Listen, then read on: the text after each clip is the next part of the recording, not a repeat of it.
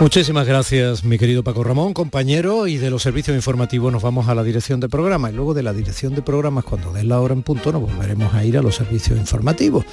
Y luego, después de ese boleto informativo, volveremos al programa porque este día de, hoy, como todos los días de, son especiales y días de desembarco por el único hecho fundamental, incuestionable, de que tú, de que usted estáis ahí.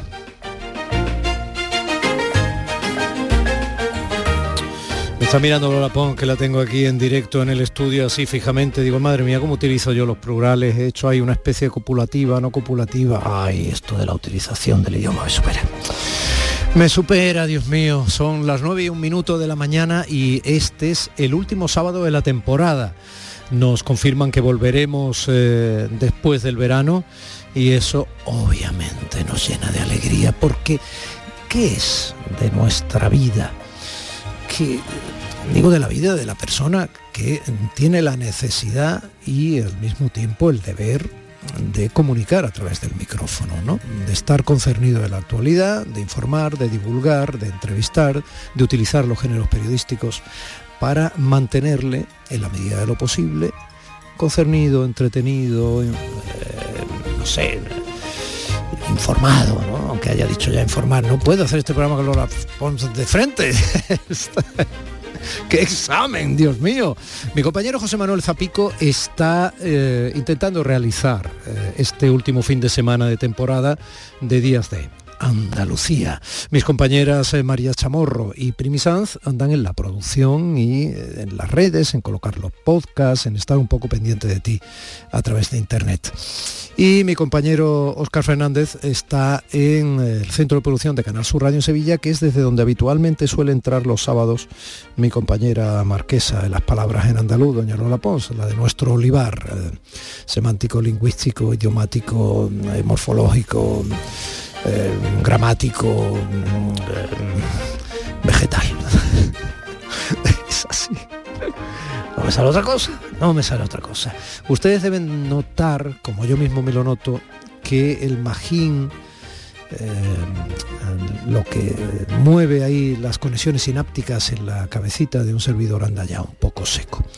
Supongo que eso tiene que ver también mucho con su cabeza, a no ser que sea usted eh, literalmente la recidiva probada de Einstein en su mejor versión, poco a poco, a medida que va pasando eh, la vida cada año, en ese empeño que tenemos de codificar, cuantificar, medir la existencia, el tiempo, el reloj, pues eh, obviamente nos vamos poquito a poquito eh, cansando y tenemos la necesidad de retomar fuerzas, energía.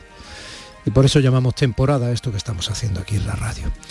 Bueno, pues como yo sé que tú, que usted sabrá disculparlo y seguirá ahí, como generosísimamente nos viene demostrando trimestre tras trimestre, pues vamos a seguir siendo nosotros desde aquí, desde la radio, y le voy a regalar alguna cancioncilla que usted conoce de sobra. Por ejemplo, ya que Toquiño, uno de los grandes cantautores eh, brasileños, anda por Andalucía de gira, le voy a regalar aquella canción que decía, en los mapas del cielo, el sol siempre es amarillo. En los mapas del cielo el sol siempre es amarillo. Y la lluvia o las nubes no pueden velar tanto brillo. Ni los árboles nunca podrán ocultar el camino de su luz hacia el bosque profundo de nuestro destino. Esa hierba tan verde Buenos días, Lola. Buenos días, Domi. ¿Te gusta esta canción? Me gusta muchísimo, sí, sí. Además me trae muy buenos recuerdos. Sí. Bueno, nuestra juventud, esta canción que era tan... eh, sonaba tantísimo en la radio, en la televisión, cuando en la televisión había programas musicales, eso creo que ya no hay tanto. No, bueno, la televisión ha cambiado muchísimo. La televisión, quieres decir la programación de la televisión, la televisión más o menos la misma. Tiene menos fondo, ya no se puede colgar la gitanita encima, pero Eh, Eso es verdad, ha cambiado el televisor. eso sí. A cambiar el televisor y también la programación. Bueno, esta canción es un regalo. Los mapas del cielo, el sol siempre es amarillo y la lluvia las nubes no pueden velar tanto brillo, ni los árboles nunca podrán ocultar el camino de su luz hacia el bosque profundo de nuestro destino. Esa hierba tan verde se ve como un manto lejano que no puede escapar, que se puede alcanzar solo con volar. Siete mares he surcado, siete mares color azul. Yo soy nave, voy navegando y mi vela I see trees of green, red roses too. I see them bloom for me and you. And I think to myself, what a wonderful world. I see trees of green, red rose too. I see them bloom for me and you. I think to myself, what a. Bueno, veo árboles tan verdes, rosas rojas también, los veo florecer para mí, para ti, me digo a mí mismo, qué mundo maravilloso. Veo cielos tan azules y nubes tan blancas, los días benditamente brillantes, las noches sagradamente oscuras, y me digo a mí mismo, qué mundo maravilloso. Los colores del arco iris, tan bonito en el cielo, también están en los rostros de personas que van Amigos dándose la mano, diciendo cómo estás, están realmente diciendo te quiero, escucho bebés llorar, los veo crecer, van a aprender mucho más que nunca sabré y me digo a mí mismo, qué mundo maravilloso, qué mundo maravilloso.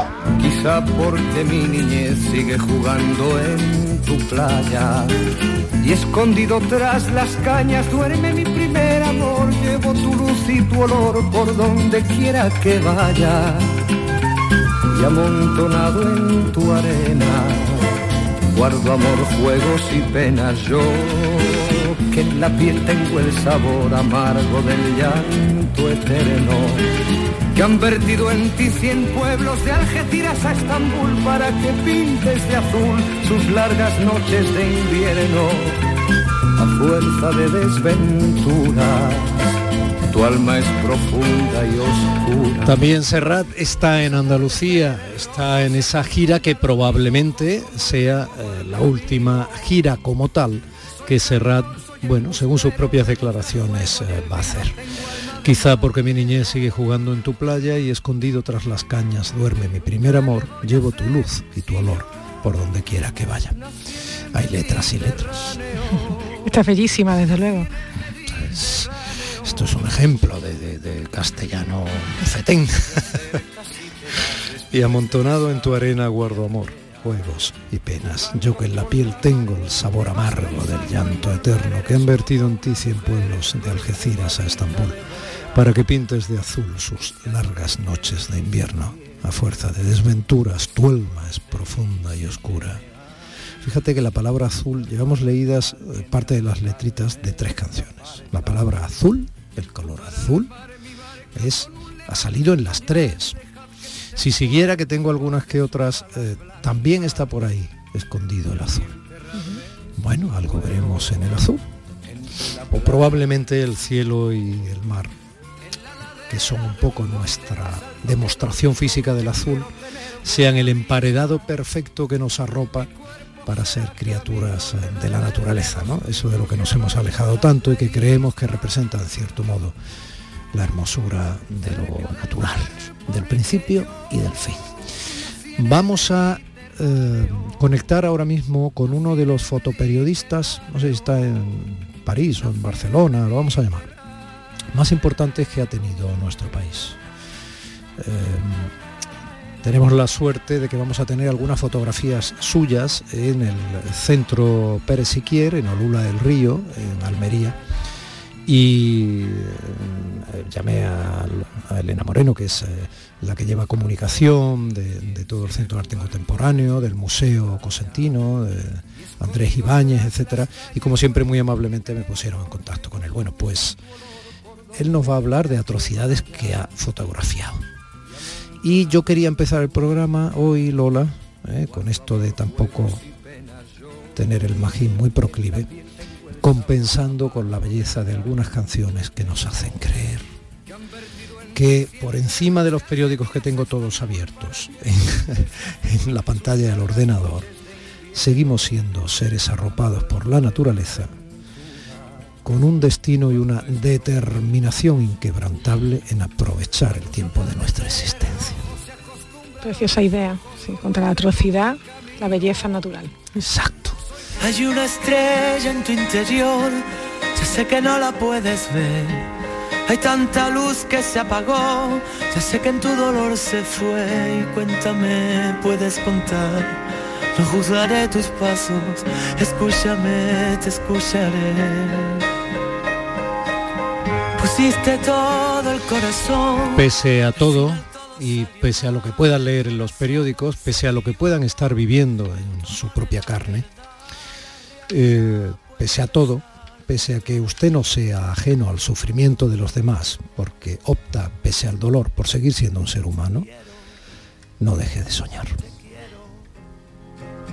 Te quiero, te quiero, no dejes de soñar,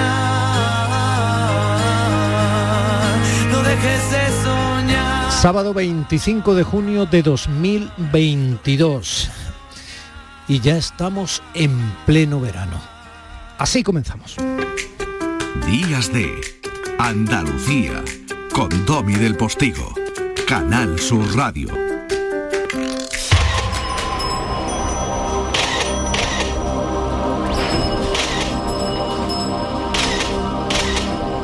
Es una suerte poder hablar con el gran fotoperiodista y documentalista Kim Manresa, uno de los nombres claves de la fotografía moderna española y de la denuncia social a través del ejercicio de inmenso nivel que le hace el fotoperiodismo. Kim, buenos días. Hola, buenos días. Bueno, tú sabes que te llamo desde la Radio Pública Andaluza porque has donado cuatro de tus obras más emblemáticas al Centro Pérez Siquier de Olura del Río, allí en Almería, de la Fundación Cosentino, ¿no?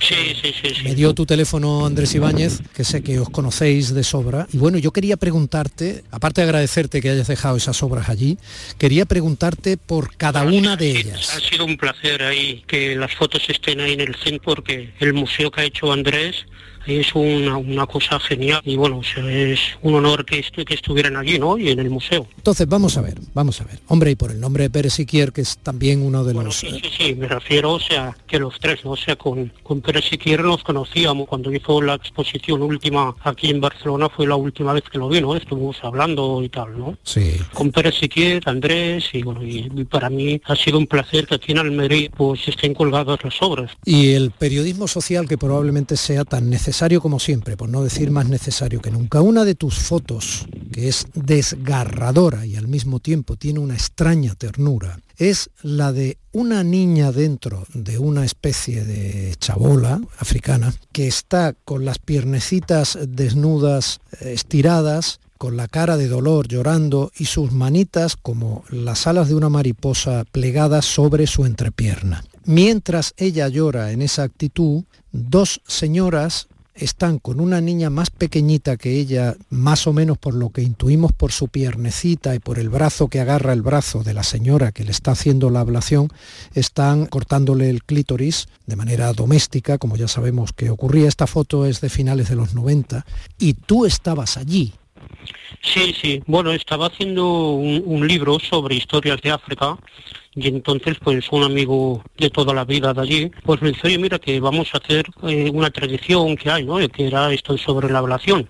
Yo en ese momento nunca había oído hablar de la verdad porque aquí en Occidente se hablaba muy poquito, ¿no? Entonces pues nada, pude, cuando lo vi y tal, pues claro, se me puso la piel de gallina, no podía disparar, no hice simplemente todo el proceso y realmente era, o sea, una cosa desgarradora. O sea, era para quitar el placer y someter a la mujer. Y esto lo hacen a las de, de 3 hasta 7, 8 y 10 años según en qué zona, ¿no? Yo me centré en la niña Katy un día con ella y luego cuando fui para allá pues se lo hacían a varias niñas a la vez. Esa era una choza así tradicional de barro donde hacían el sacrificio a las gallinas que la pared se ve manchada y de, de sangre, pues ahí las mutilaban. Tremendo. En la foto tiene una extraña belleza, dolorosísima. Pero insisto, tú estabas ahí. Esto es el eterno debate de qué debe hacer un periodista con su cámara de fotos. Hacer, Bueno, yo que- hacer la foto, entiendo, claro. Yo quiero aclarar, y porque muchas veces esto me lo dicen, y, yo quiero aclarar que solamente hice 10 fotos, fue cuestión de segundos, O sea, yo me debatí entre denunciarlo o no denunciarlo, pero en aquella época era una tradición, era una cosa absolutamente normal. Sí. O sea, aunque yo lo hubiera denunciado, no hubiera pasado absolutamente nada. Hombre, lo denunciaste. Quiero decir, el hecho de darle publicidad a esas fotografías era ya una denuncia. Bueno, me refiero a denunciar, o sea, sí, te entiendo, te entiendo, tal, te ¿no? entiendo. Sí, hombre, claro, Entonces claro. yo lo único que pude hacer, o sea, tuvo una repercusión enorme este trabajo. Y entonces todos los premios que me dieron y tal, yo lo destiné a hacer una escuela allí en Burkina y luego a la educación de la niña, ¿no? Hasta los 18 años. Sí. Le pagué todos los estudios, le pagué ahí un, un centro de costura y, y er- y era lo único que podía hacer, ¿no? Y esto, hacer, y esto sirvió, como se vio en todo el mundo, en estos países, por primera vez salieron unas leyes para prohibir esta forma de mutilar, ¿no? Sí. De someter a la mujer.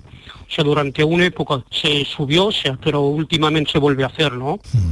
Eh, Cady, que es el nombre de una de esas niñas con la que tú has estado en relación, como estás explicando, tendrá ahora unos 25 años más o menos, ¿no? Tú- Sí, unos 27. Sí, 27. ¿Sigues en contacto con ella? Sí, sí, bueno, o sea, ahora se casó dos o tres veces, bueno, tres veces ya, tiene varias hijas, y entonces la cosa es esto, ¿no? Se, se casan, luego el marido las abandona, pero sí que tengo relación con ella. Y entonces yo soy también el padrino de su hija, Madre de su primera hija, ¿eh? Sí. Ahora, pues como ahí en Mali y tal, todos sabemos que en Mali y Burkina, pues las cosas están muy bien y allá, pues también se nota, ¿no? Claro. De todas formas, permíteme que haga hincapié, ya sé que el tema se ha tratado mucho, pero me gustaría comprender, ¿no? Me gustaría, porque el, el impacto que yo recibo cuando veo la foto, el que van a recibir los andaluces o visitantes del Museo en Olula del Río, Peresiquier, cuando la vean, si no la han visto ya en internet, pero no es lo mismo que verla perfectamente enmarcada en su sitio, el impacto que van a recibir es enorme. Entonces yo intento comprender el impacto que recibiste tú mientras las hacías, porque estabas dentro de la choza, insisto. Y, y supongo que las niñas, obviamente, pues llorarían, gritarían, las mujeres, en fin, la niña a la que le están haciendo en ese momento mientras tú hacías la foto es muy pequeñita, la otra el desvalimiento tan tremendo y más conociendo nosotros lo que supone esa herida que les han hecho, aparte del riesgo de infección, en el mismo Bueno, sitio donde luego matan las gallinas. ¿no? cogieron infecciones y todo, ¿eh? Muchas veces el fotoperiodista pues, se recrea ante el dolor. Cuando yo entré todo el trabajo de, de este, son 15 fotos, estuve como tres minutos o dos minutos, hice las fotos sin ver ni nada, porque como era analógico no lo es. Así sin mirar la ta, ta, ta, ta, ta, y salí, ¿no? No es aquello que me quedé todo primero una, primero otra, ¿no? O sea, el dolor era tan doloroso que, que no podía estar allí, ¿no? O sea, hice lo necesario, hice las 15 fotos y se acabó, ¿no? Y me fui fuera.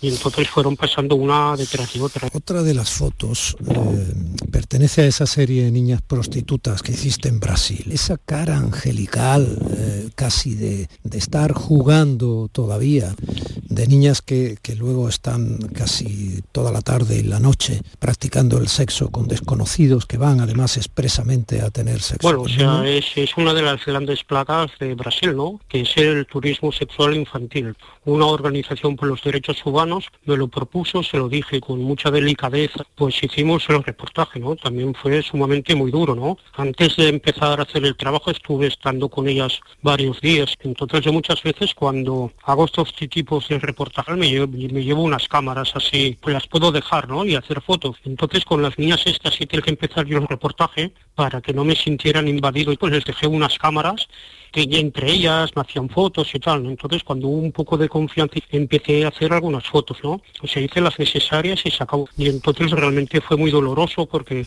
estuve con la policía, estuve con la, la ONG esta, estuve con las familias y entonces el reportaje era, o sea, es muy doloroso que un europeo vaya a hablar con la familia y se pase una semana con el turista este, ¿no? Y con niños que tienen 10 y 11 años. Entonces hay una foto con esta, que la madre está preparando a la niña de 12 años para que se vaya con un, con un turista. Y eso pues era también, o sea, esto fue muy doloroso. Pero ya te insisto también que en aquella época esto era una, una cosa que tampoco estaba perseguida, sino era una cosa normal y, y ya está, ¿no? O sea, ahora sí que estaba mucho más perseguido el turismo sexual, la prostitución infantil. Que sigue existiendo. Sí. Sí, sí, sí. Tailandia, en Vietnam, en Cuba, en Brasil. yo creo que hubo una época que, que fue bajando, ¿no? Pero últimamente, no sé, pero el mundo va cada vez peor y todas estas prácticas pues cada día, cada vez están más. Mm. O sea, lo de la ablación ha aumentado últimamente por el auge del yihadismo por todos estos países y lo de la prostitución también ha influido mucho por internet. Tú puedes conseguir a la niña que quieras, ¿no? Hay tantas webs sobre prostitución de todo tipo, pero de, de todas las aberraciones que hace una cosa que estas personas que tendrían que estar todos en la cárcel, pues es muy fácil, ¿no? O sea, contactar con las mafias y contactar con una niña de 9 años, 10 años y estar ahí con ella, ¿no?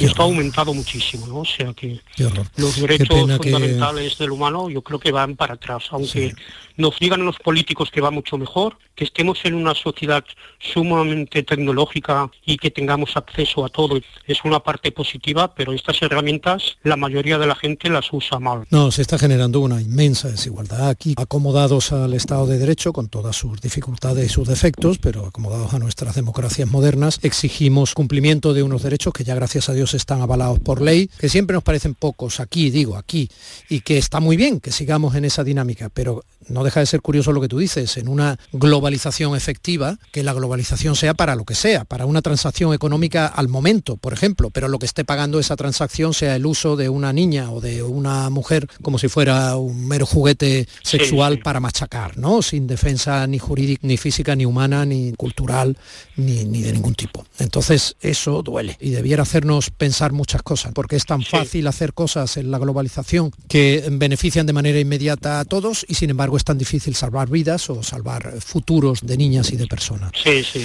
Kim, me quedo prácticamente sin tiempo. ¿La guerra Ucrania no te ha planteado como fotoperiodista algún tipo de necesidad? ¿Has estado allí? ¿Vas a ir? Bueno, tenía que ir, pero mi hija, cuando le dije que me quería ir, me dijo, oye papá, ya eres muy mayor y has hecho mucho, o sea, no quiero que vayas. Y entonces se, puso muy triste porque iba y esto me, me hizo pensar que ya, ya he hecho en este aspecto, pues con 63 años, 62, pues ya ya he hecho bastante y tal y no fui, ¿no? Mm. Y entonces, pero bueno, se tenía muchos proyectos. Ahora, por ejemplo, estoy aquí en Almería, que estoy con el periodista Paco Flores, que está en Almería. Sí, sí. Estamos haciendo un trabajo sobre la tierra y sobre la forma de vida de aquí en Almería, que eso me encanta, ¿no? Y luego también en México estoy haciendo un trabajo sobre chamanes y sobre sabor a tierra, que también me gusta. O sea, yo creo que he llevado un tiempo, muchos años, denunciando sobre los derechos humanos, los derechos de la infancia y de la mujer y ahora yo creo que me toca un poco parar y entonces pues estoy más en una parte antropológica del ser humano, que otra de las facetas que mucho me gusta mucho es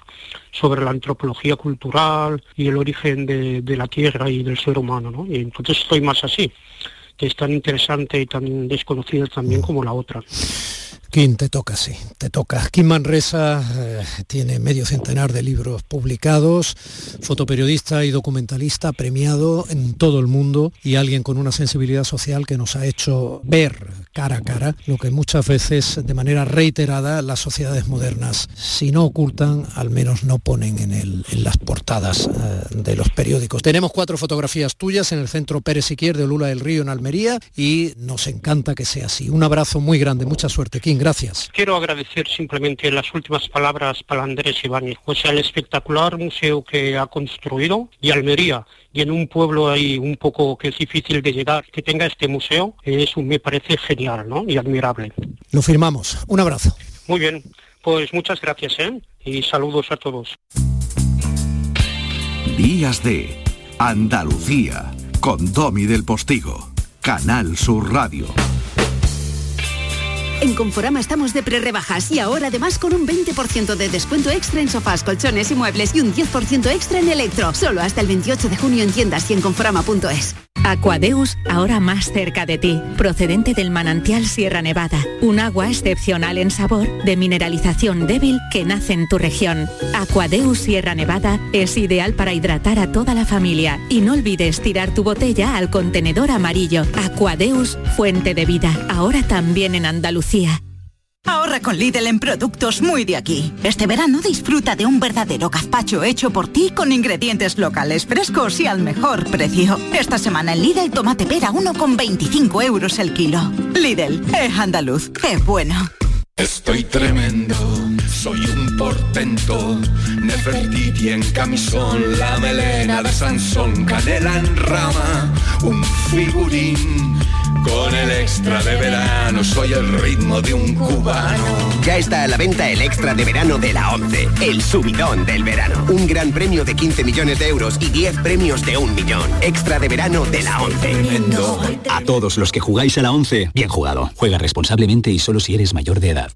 Está en nuestras manos proteger aquello que estaba con nuestros pies. La tierra, los árboles, la flora, la fauna, la vida.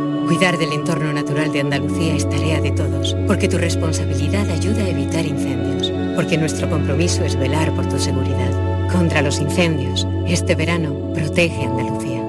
Junta de Andalucía. Canal Sur Sevilla.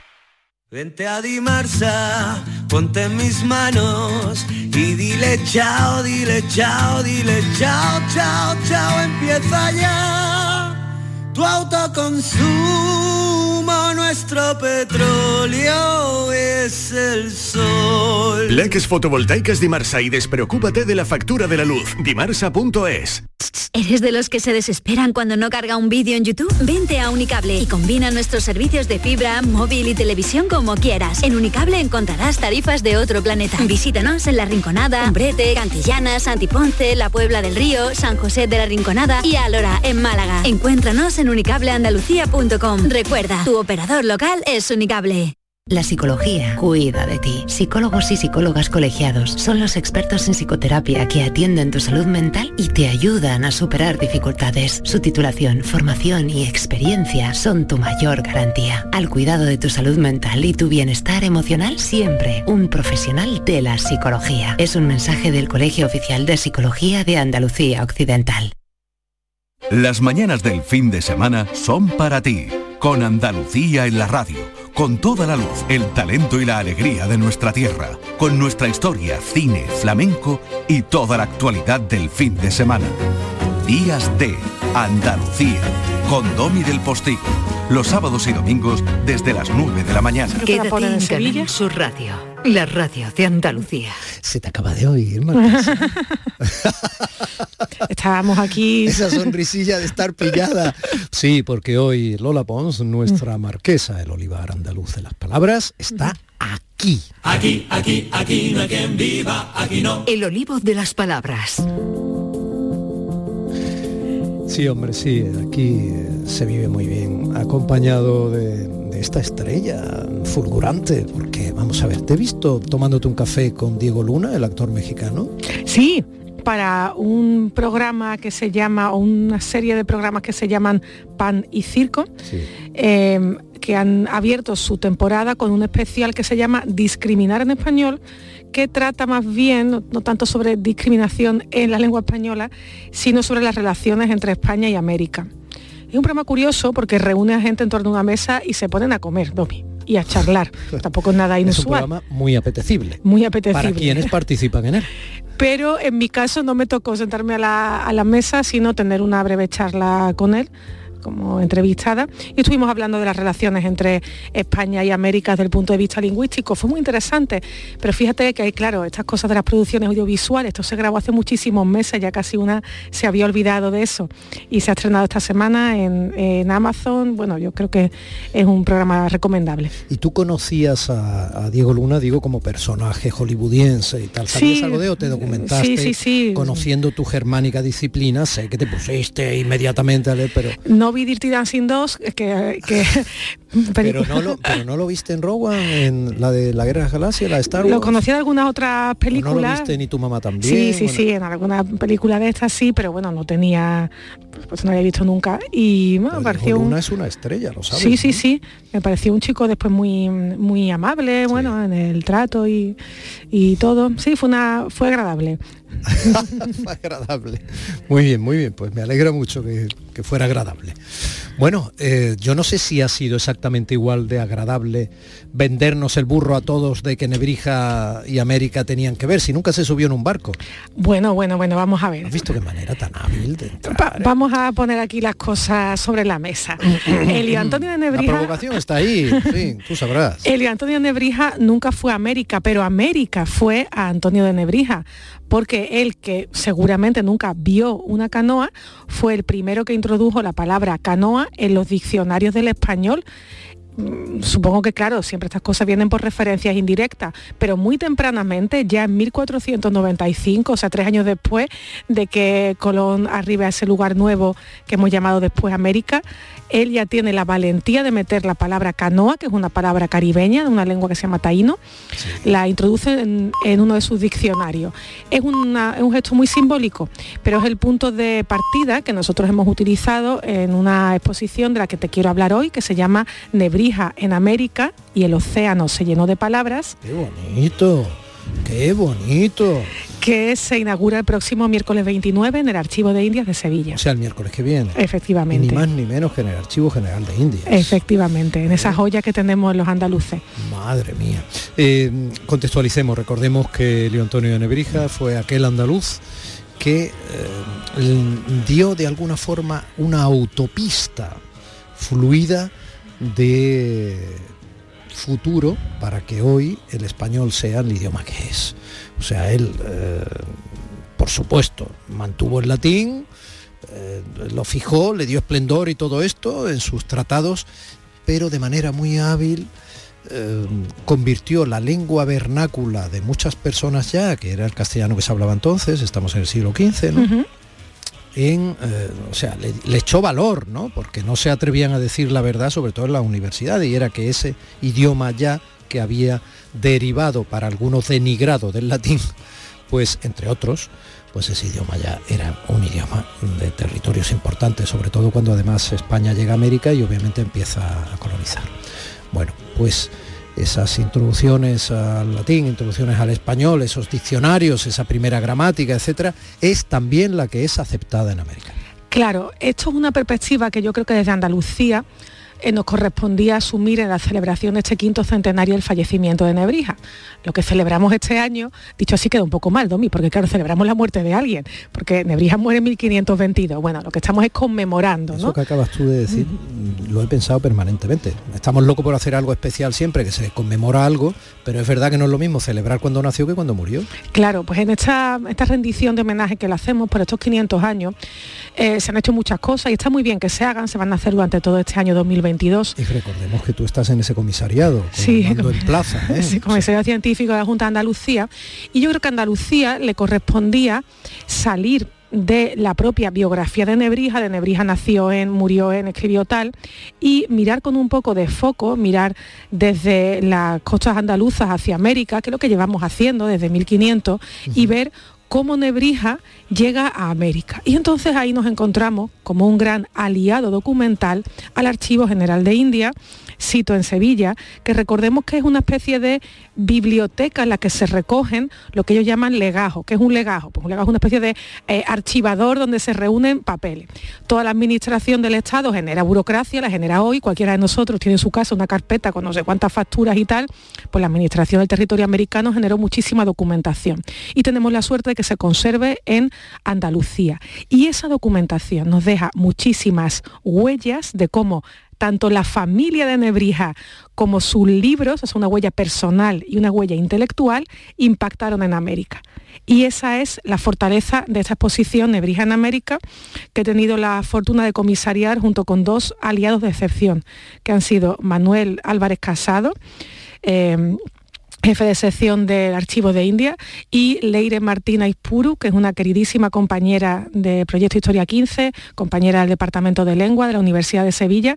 Eh, los tres hemos, hemos trabajado para, para que esta exposición se pueda abrir este miércoles. Y, te que habrá echado una mano también Esther Cruces, Claro, es que... directora del archivo ahora que la tuvimos en Málaga durante muchos años, también precisamente como archivera Sí, porque eh, em, yo creo que este aniversario también nos sirve para para sumar fuerza y para recordar que cualquier cosa, lo relativo a mí, eh, pues la cuestión de la cultura, de la lengua, de la divulgación, etcétera, sale mejor con la alianza de diferentes instituciones. Entonces tenemos una exposición que muestra documentos del archivo de India y obviamente hemos necesitado el apoyo que ha sido total del personal del Archivo de India, a cuya cabeza está Esther Cruce.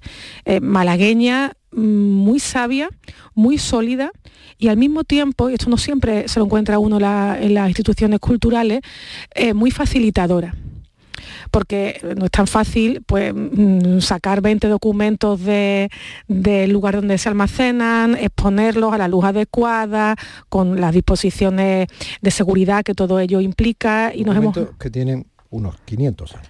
Claro, que son los documentos que nos dicen que el discurso que podemos construir sobre Nebrija en América es real, que esto no es un invento, no es un cuento que uno se hace para defender la pipa de la paz entre España y América, sino que hay una alianza intelectual que te puedo desglosar entre españoles y americanos actualmente y que se empieza a construir con Nebrija. No digo que sea la clave los 500 años, pero el inicio está en Nebrija.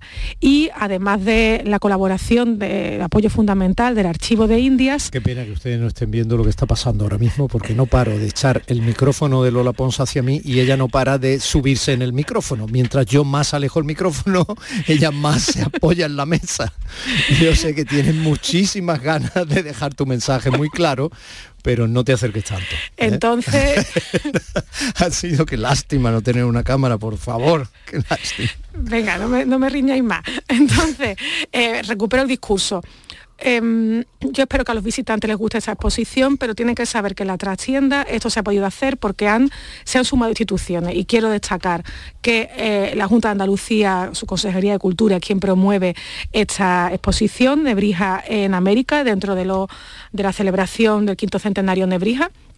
Eh, eh, contamos con la colaboración evidente del Ministerio de Cultura a través del Archivo de India y de la Universidad de Sevilla la Facultad de Filología. Oye, ¿quién, ¿quién nos ha hecho la ilustración esta de, la expo, ¿no? De la que tan, tan bonita. Está siendo un, poco el perfil de Antonio Nebrija y, y ese, esa especie de carabela o de nao ¿no? En, el océano. Sí, hemos localizado una de las primeras representaciones de, canoas que se encuentra en el archivo de India. Canoa. Una canoa a lo grande, sí, Eso. Y la hemos sumado a la eh, fabulosa estatua de Antonio de Nebrija que está en su pueblo natal, que es Lebrija.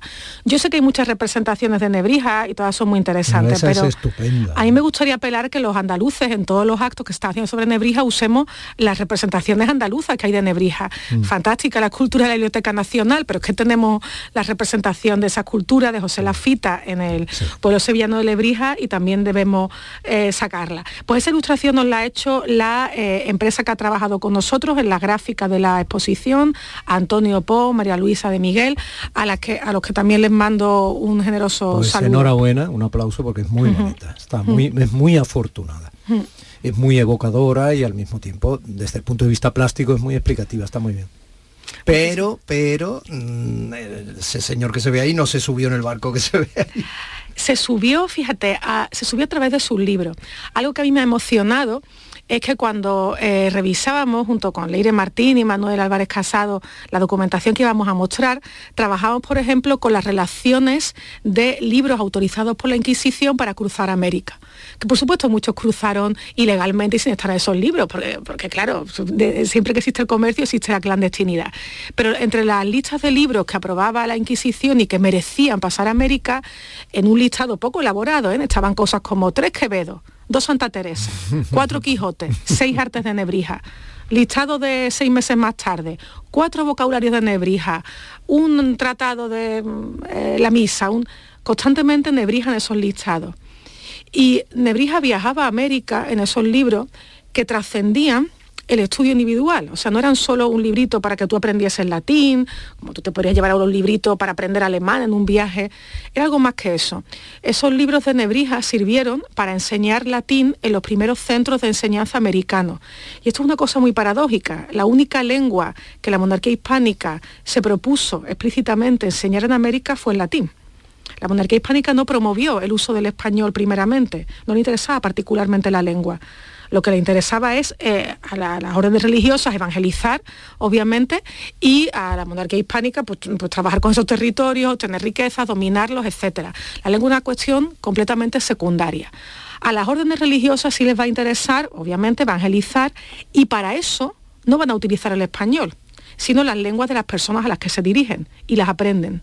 El primero que las aprenda, de la orden que sea, redacta una gramática o un diccionario.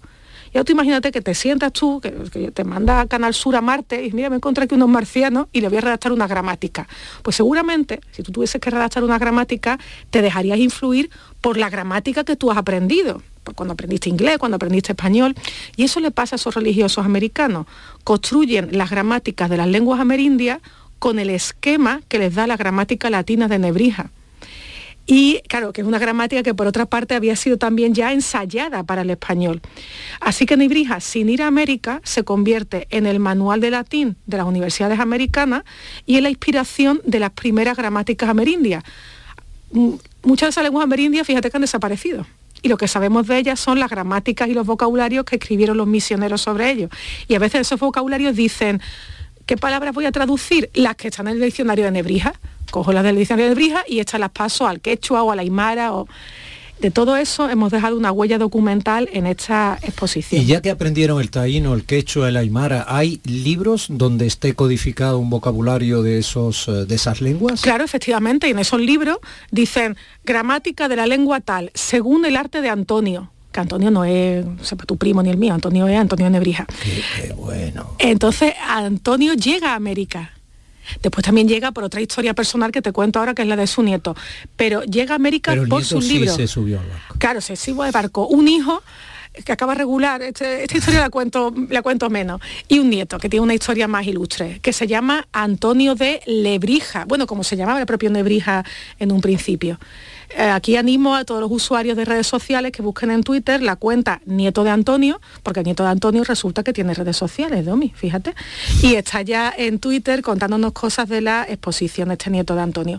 El Nieto del Gramático va a América, explora la zona que hoy sería norte de Colombia, costa panameña, descubre, bueno, descubre, localiza un afluente del río Magdalena eh, y le busca un nombre, pues qué nombre, el de su apellido, que es el pueblo natal de su abuelo. Hay un río Lebrija en Colombia y una localidad que se llama Lebrija en Colombia, que se llaman así por el nieto del gramático. Tanto el abuelo como el nieto se pasan la vida nombrando cosas, son nombradores. Qué cosa tan bonita, nombrando cosas. O sea, poniéndoles nombre. Sí, tú ponías antes... Haciéndolas existir para la codificación del ser humano que luego las describe. O sea, nombrando cosas. Qué, cosa, qué cosa. Qué bonito. Eh, otra cosa, eh, de los libros prohibidos, eh, ¿tienes conocimiento de alguno en concreto, de los clandestinos? Bueno, en general las novelas de caballería no, fueron favorecidas en el paso a América. Esto es una cosa que ahora nos parece un poco sorprendente, pero hubo una época que la monarquía hispánica prohibió que se llevasen a América novelas de caballería. Las novelas de caballería serían el equivalente a la novela negra actual, a la, novela de misterio. un poquito aburrida. Pero fíjate que es como pensar que lo mejor es que los indios no puedan soñar con las ficciones de caballería. Y da igual que lo que uno lea, es que uno tiende a soñar, tiende a inventarse los dragones, porque necesitamos tener dragones y monstruos. Claro, todo eso circuló y en América llegaron los amadís de Gaula, etcétera. Pero hubo una corta época donde se intentó censurar la lectura de ficción, ¿no? Parecía que, en América solo había que leer cosas pías y, tratados eclesiásticos y, la gramática de Nebrija. Y el latín es posible. No, no, sí, es impresionante. Y de todos esos legajos que habéis seleccionado, ¿hay algo que te haya emocionado especialmente o te haya resultado sorprendente? Bueno, hay una mm, una escritura, una relación, una relación es una especie de, mm, de, diario, o lo llamaríamos casi redacción, ¿no? como hacen los niños en el colegio. Eso que muchas veces nos decían, para el lunes una redacción de lo que has hecho el fin de semana. Bueno, pues el nieto de Nebrija, cuando vuelve a España, hace una redacción, que se llama Relación de la provincia de Santa Marta, y cuenta lo que ha hecho, lo que ha hecho allí. Em, él también escribe, por tanto, como su abuelo, una relación que firma con San Martín, y ahí cuenta cómo ha sido su aventura de exploración. ¿Pero eso era un documento oficial o era algo que él llevaba y luego... Ah, era un documento, oficial, contaría, contaría lo que ha hecho supuestamente. Claro, ahí se cuenta, por ejemplo, el oro que se ha ido encontrando, lo que se ha ido pesando, porque después se comprueba mm. llegar a España, pero también cuenta vicisitudes, algunas de las cuales a mí me parecen dramáticas, pero que se resuelven en cuatro líneas, del tipo, llevábamos tres bergantines, pero al cruzar la costa de tal, dos se hundieron y perdimos a toda la gente eso es que se te mueran 100 personas, ¿no? y se cuenta. Pero es muy interesante, porque eso pone, eh, es un poco, eso te mete en la cabeza de, estas personas, ¿no? O sea, digamos que iba a, maleficio de inventario, que eso podía pasar y ellos lo sabían y lo asumían, y uno de esos bergantines podía ser en el que él fuera. Sí, también es interesante comprobar algo que... Como que no era coger el ave. No, no, no, grado en absoluto. De siniestralidad mínimo, ¿no? no era otra cosa moverse en esos territorios y esos viajes. Y lo que también creo que nos debería hacer reflexionar es algo que damos como por muy asumido, que es que los españoles llegan a América y se comunican. Vamos a ver, los españoles llegan a América e intentan comunicarse, porque pues, en un principio, si estamos en el, a final del 16 es una situación, pero en la época del nieto de Nebrija, que es principios del 16, tú llegas allí a un territorio inexplorado, ellos hablan sus lenguas que tú no conoces. Y esa propia relación de la provincia de Santa Marta va contando cómo al principio se entienden por gestos y después se entienden por lo que hoy llamamos traductores, que ellos llaman lenguas lenguas. Y tener un lengua o una lengua es tener una señora besado eh, de, tu lado, ¿no? Del lado castellano o del lado eh, americano, que más o menos se apaña y te va haciendo de facilitador eh, lingüístico. Un lengua, un nombrador. También. Mm, qué maravilla, qué maravilla. bueno, vamos a ir dando Qué maravilla, Rola, qué maravilla. También te digo que como se pone... sumergido en un proceso que yo no conocía, además. Espero que los oyentes lo estén, lo estén valorando igual que yo, porque es, es fascinante, ¿no? Y bueno, pues cuando quienes visiten la exposición, que estoy seguro de que además va a ser muy atractiva. Solo ir al archivo de Indias ya supone muy atractiva. La última de Magallanes fue espectacular. Bueno, pues quienes la visiten, si te han oído, van a entender un poquito más muchas cosas. Y van a poder escuchar también en nuestro contenido de otras medias las voces en las que escritores como Luis García Montero, Fernando Iwasaki, Eva Díaz Pérez, bueno, muchísimos escritores van leyendo esos documentos para que en diferentes acentos hispánicos escuchemos esa documentación nebrisense. Bueno, eh, mm, Canal Sur no me va a mandar a Marte, por ahora me va a mantener aquí, eh, después del verano, pero eh, a Marte nos vamos a ir dentro de un ratito. ¿Ah, sí? Sí, y vas a conocer a un sevillano como tú, que es científico, profesor de matemáticas, que eh, da clase en la Universidad de Viena. Anda. Y los vamos a llamar a Viena, él y a su mujer. Y te va a sorprender. Bueno. Y te va a resultar interesante, así que si te quieres venir a Marte conmigo. Yo estoy aquí dispuesta a amartizar. pues allí amartizando nos esperan 12 chavales como 12 soles. Será en la segunda horita, no te vayas.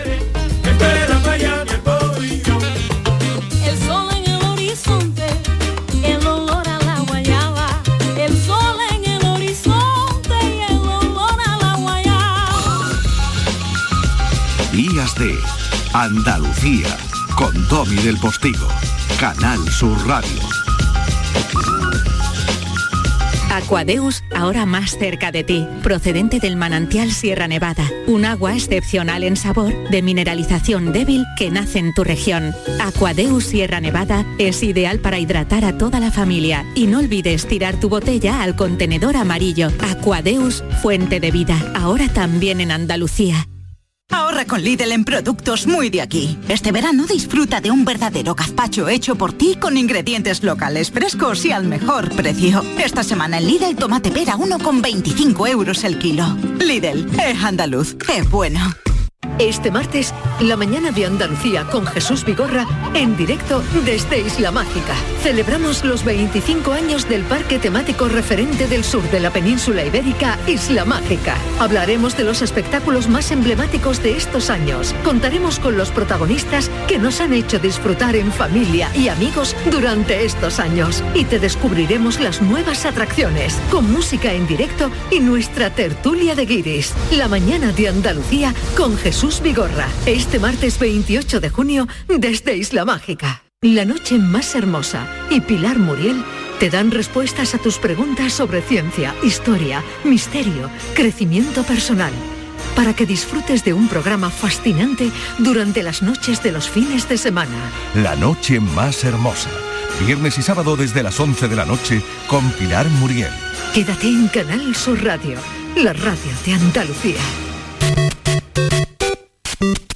Días de Andalucía con Domi del Postigo. Canal Sur Radio.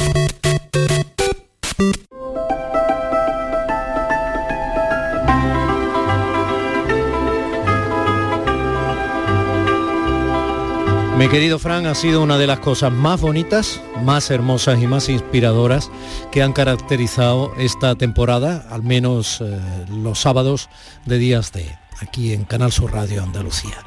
Mm, Te hablo a ti, Fran, Francisco Cifornel, maestro de educación infantil en el Colegio Quintanilla de San Fernando en Cádiz, profe que ya eras referente educativo por la divulgación de tus vivencias en las aulas, por libros publicados como Diario de un corazón de tiza o Educar en tiempos de COVID, y por un trabajo claramente vocacional que a ti te gusta denominar maestro de familia, el de un maestro de familia. ¿no?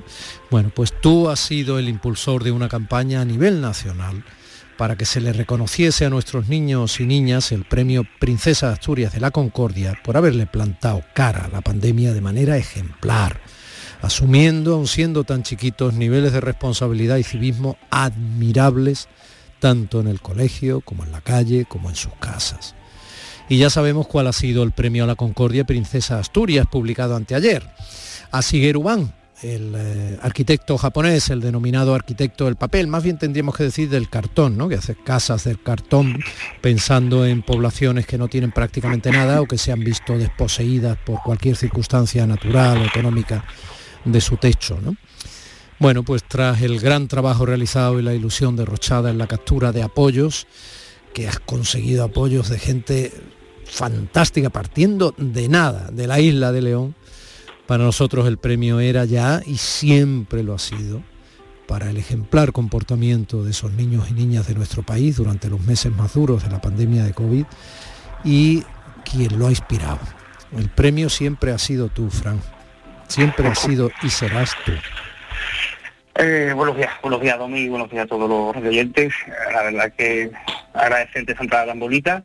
Y, y sí, eh, yo solamente he puesto las herramientas, pero había una cantidad de gente impresionante detrás que, que hasta el último segundo tenemos esa pequeña esperancita de que de que ese- esa mención física, porque porque la moral no, no la quita nadie, o sea, el, ejemplo que nos han dado de superación, de, de vivencias, de, de seguir normas, de, de lo que al fin y al cabo es concordia, que es lo que lo que este premio representaba, eh, pues había tanta gente detrás ilusionada que uno se, se llenó la mochila la espalda y, y es la única eh, que uno tiene, pero por lo demás no, no le puedo poner ninguna pega y, y una felicitar al, al ganador que mm, yo creo que todos los que estaban nominados hacían una labor excepcional por la humanidad, que al fin y al cabo de lo que se trata. Sin duda, sin duda, y probablemente esté más dentro del perfil de lo que suelen premiar los premios Princesa de Asturias, ¿no? Más a personas Sí. o instituciones muy concretas, ¿no?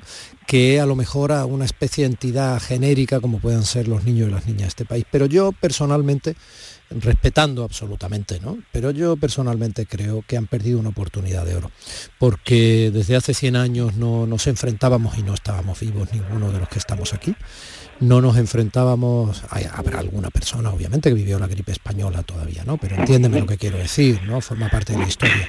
Pero no nos enfrentábamos a lo que es vivir una pandemia y, y, hombre, el hecho de que efectivamente esta pandemia haya eh, acusado a quienes estaban en pleno proceso de crecimiento y desarrollo, siendo tan chiquitos en los colegios, etcétera, ¿no? En primer orden, pues eh, les haya obligado a unas disciplinas, a no poder socializar, que es tan fundamental en esa etapa, por supuesto administrar su preocupación y su miedo, a llevar mascarillas pese al frío o al calor o las situaciones inoportunas y tan molestas que eso produce. No sé, son muchas las cosas que han tenido que vivir y que tú supiste perfectamente poner en el foco desde tu vocación absoluta de enseñante como maestro infantil, ¿no? Primario. Sí, y además tú lo has dicho, eh, una oportunidad ideal, aunque es verdad que no entramos en los cánones de, de seleccionados. De hecho, no teníamos que haber estado ni ahí, eh, pe- pero no porque no, no tuviésemos esa valía, sino porque eh, porque las condiciones de, la- de las candidaturas eran muy cerradas y dentro del, del estrecho abanico que había para, para seleccionables, nosotros no, no, éramos personajes de embajada ni, ni, ni, pertenecíamos a la fundación ni éramos pers- personas de, de alta relevancia social, ¿verdad? Mm, El estar nominado ya fue un premio enorme. Y, tú lo has dicho bien, eh, hemos sufrido todos, toda esta pandemia, ¿eh? desde las personas mayores, desde los que han perdido su trabajo, los que han perdido la vida, que al fin y al cabo es lo que importa. Eh, sin embargo, el que conoce la, la psique infantil se da cuenta que esto ha ido más allá, más allá, porque nosotros teníamos la comprensión de que no podíamos salir porque había un virus que, que podía que podía costarnos la vida, pero mm, la concepción de ellos, esa, esa, esa maravillosa psique infantil no, no le permitía eh, explicar por qué no podían salir y sin embargo acataban todo, lo has dicho, se ponían mascarilla, eh, iban a las clases cuando, cuando salían los padres estaban asustados y ellos iban los primeros con una sonrisa, eh, con mochila cargada de, de- de ilusiones, que al fin y al cabo es lo que es lo que se trataba. Y, la verdad que sí, que ha sido una oportunidad que, hemos perdido, pero vamos, vuelvo a repetir que el, el que hemos hecho y el movimiento social tan brutal que se ha que se ha, que se ha formado, creo que no tiene parangón en la historia de, nuestro país. Eh, supongo que cuando estuviste muy pendiente, claro, anteayer de saber quién era. Pues no, no lo estuve ni escuchando, hermano, no lo estuve, no lo estuve escuchando. Muchos No estábamos soy- pendientes, seguro que tu mujer, que ha estado ahí sí, arropándote, sí, sí, pese a que, que- a que- a que, bueno, has, has dedicado tanto tiempo y tanto esfuerzo a esto que tu familia lo habrá notado, tus niños también, los amigos, en fin. Un año brutal, brutal. Sí, sí. Un año que perdió 7 kilos de, de, masa corporal. Eh, no sé, ha sido bestial, ha sido, ha sido brutal, pero muy feliz, muy contento y muy, esperanzado, muy ilusionado porque al final se, ha puesto en liza el valor de la infancia, que hace tiempo que no se ponía. Bueno, pues eh, Fran, para mí, insisto, ha sido un privilegio tener la oportunidad de, lo vimos rápido, ¿eh? tú y yo, tener la oportunidad de dedicar unos minutos eh, del programa cada sábado en hacer un seguimiento y en tratar de concernir a cada vez más personas a través de las ondas y luego con lo que cada uno pudiera hacer, ¿no? A través de las redes o, o de manera personal en sus ámbitos diferentes alrededor de lo que eh, ha supuesto, ha estado suponiendo esta pandemia en, en los más pequeños, ¿no? Y darles ese punto de dignidad y ese foco de valoración. Y todo, insisto, todo bravo, bravo a partido de ti. Pues yo sabes que terminamos con una reflexión pequeñita, ¿verdad? Todos los Todos los sábados y, y este que es, creo que es el último de la temporada, ¿verdad, Domi? Si no me equivoco. Pues mira, no va a ser menos, no va a ser menos y, y- y si me permites dos minutos te la, te la leo porque no es mía, es- me la hicieron llegar ayer. Sabes que tengo un gran amigo que es José María Toro, que, ha seguido esta campaña como el que más, es una eminencia en pedagogía, y ayer me envió este correo. Y me dijo Domi que lo importante no es ganar, sino ganarnos. Y hay premios que se ganan con ese no triunfo que nunca sabe a derrota. Hacer caminos una victoria, hacer caminos de progreso, de conciencia, colaborar en la mejora de nuestro mundo es siempre sinónimo de galardón y premio. A pesar de que los niños y niñas no han recibido ese reconocimiento merecido, todo lo impulsado durante la campaña ha sido sin duda una gran ocasión para crear conciencia y renovar nuestra mirada y compromiso para con la infancia.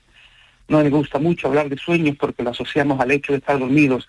Prefiero hablar de anhelos, que para mí son los latidos que nos impulsan y sostienen cuando nuestro corazón despierta. Los sueños no siempre se cumplen y cuando no se cumplen pueden adentrarnos en la frustración y en la desesperanza. Los anhelos no se refieren a logros externos, a conseguir, sino a la potencialidad interna de desplegar y desarrollar. Podemos soñar con un premio y como en esta ocasión no conseguirlo, pero os invito a mantener vivo ese anhelo, que ya no consiste en conseguir, sino en seguir con nuestra intención amorosa e implacable en el cuidado de ese bien preciado que es infancia. Pese a todo, Fran, no dejes, no dejéis, no dejemos nunca de despertarnos cuando parezcamos dormidos ante lo que importa. No dejes de soñar. No dejes de soñar,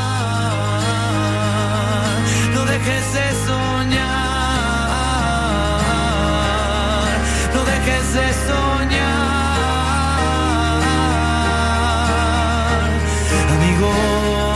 Amigo, me gusta mucho ser tu amigo. Pues no te imaginas lo recíproco que es.